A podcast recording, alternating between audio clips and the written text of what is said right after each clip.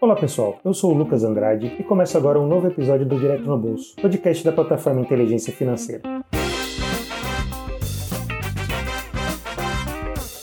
Antes de entrar no assunto que mexe com o seu dinheiro, eu queria dar um recado, que é convidar você para acessar a inteligência financeira e ter informação de qualidade sobre tudo o que rola no cenário econômico e no mercado financeiro. Anota aí, www.inteligenciafinanceira.com.br. Você pode seguir a gente nas redes sociais também, é só buscar por sigaif. Ah, se você tiver alguma história ou sugestão para compartilhar, é só marcar a gente no Twitter ou usar a hashtag direto no bolso. Feita a apresentação, vamos para nossa discussão?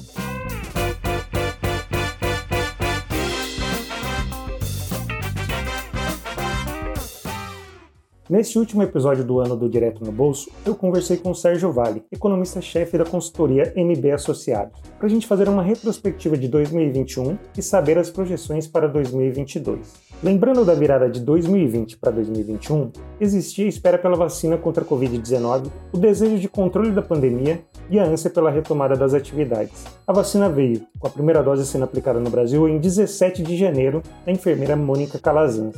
Só que veio também a segunda onda da pandemia, com a média diária de mortes ficando acima de 3 mil, o que também começou a frustrar aquela expectativa de melhora econômica. De fato, havia uma expectativa no começo de 2021 de resultados um pouco melhores. Havia a ideia de que a vacinação ia avançar no Brasil, havia ainda alguma dúvida sobre o crescimento no começo do ano, sobre a retomada efetiva, porque aquele momento foi o momento da segunda onda da pandemia com intensidade, então havia muita dúvida sobre final do primeiro trimestre, segundo trimestre, como a economia se comportaria em relação à segunda onda. Acabou saindo melhor e a gente vai conseguir entregar um crescimento em torno torno de 4,5% esse ano. Consegue recuperar o que se perdeu ano passado, mas o problema é que a economia, de certa forma, parou no segundo trimestre. A vacinação, apesar de estar acontecendo, não está ajudando a economia a sair efetivamente da situação de crise que a gente está agora. Aí um outro problema entrou em cena pesando muito no bolso do brasileiro, a disparada da inflação. O Sérgio Vale explicou os motivos que fizeram a inflação passar de 10%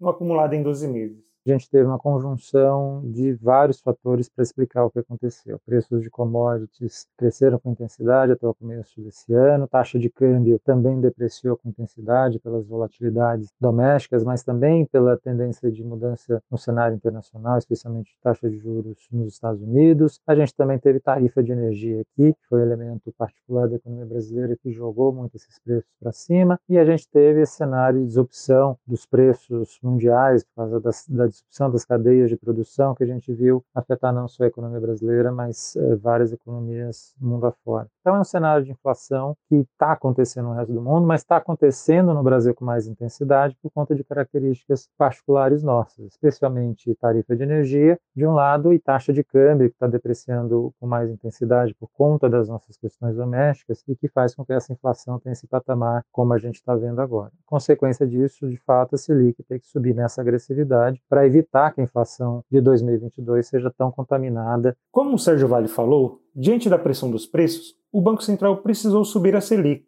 A taxa básica de juros saltou de 2% para 9,25% ao ano ao longo de 2021. O quadro que se desenhava para 2022 já não era favorável, e aí veio a PEC dos precatórios. A proposta foi o caminho encontrado pelo governo para viabilizar o Auxílio Brasil, programa substituto do Bolsa Família. Só que a forma como foi feita a discussão trouxe muitas incertezas, principalmente por mexer em um dos principais mecanismos de responsabilidade fiscal, o teto de gastos. 21 deixa uma herança complicada para 2022 de inflação elevada juros, consequentemente, também altos e uma situação fiscal pior do que a gente tinha no começo do ano passado. Se naquele momento havia expectativa de uma dívida bastante elevada, que acabou se revelando menor do que se imaginava, o que a gente tem agora é uma quebra da regra do teto que a gente viu acontecer ao longo do segundo semestre, com as dificuldades crescentes para 2022 a gente lidar com essa situação fiscal ainda complicada. Então, é um cenário de desafios que se mantém, diferentes do que era na virada para 2021, mas ainda assim relevantes e difíceis de serem contornados. Bom, olhando para 2022, o economista-chefe da MB Associados avaliou o que pode ter de positivo e os setores que podem se destacar. Alguns setores vão se destacando, o agronegócio vai ter um aumento importante de safra, um crescimento de produção da ordem de 15% no ano que vem, ainda com preços uh, positivos, preços elevados, taxa de câmbio também favorável. Então, é um cenário geral para o agro uh, que se mantém positivo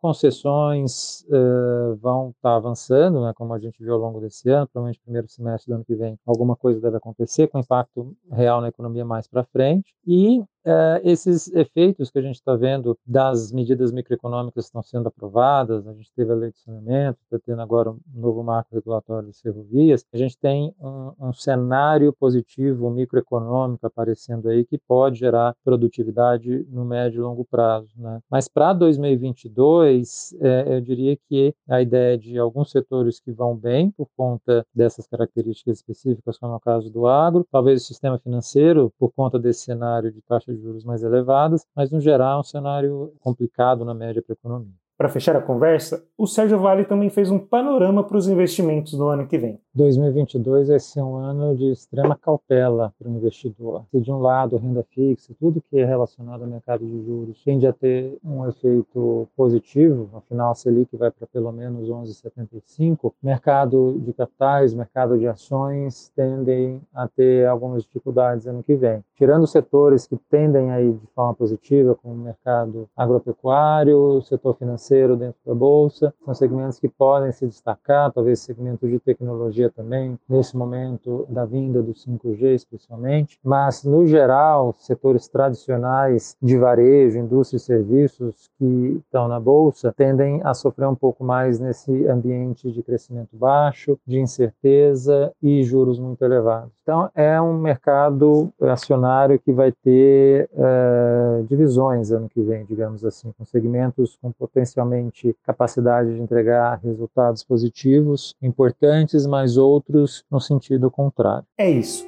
Espero que as observações do Sérgio Vale, economista-chefe da MB Associados, tenham te ajudado. Se você precisar de mais dicas de economia e finanças, eu reforço o convite para você acessar www.inteligenciafinanceira.com.br. O podcast Direto no Bolso tem reportagem e roteiro feitos por mim, Lucas Andrade. A produção executiva é do Paulo Castro, com edição e finalização do Vinícius Andrade e a coordenação da Marcela Sevilha. Eu fico por aqui. Obrigado pela atenção, boas festas e até 2022.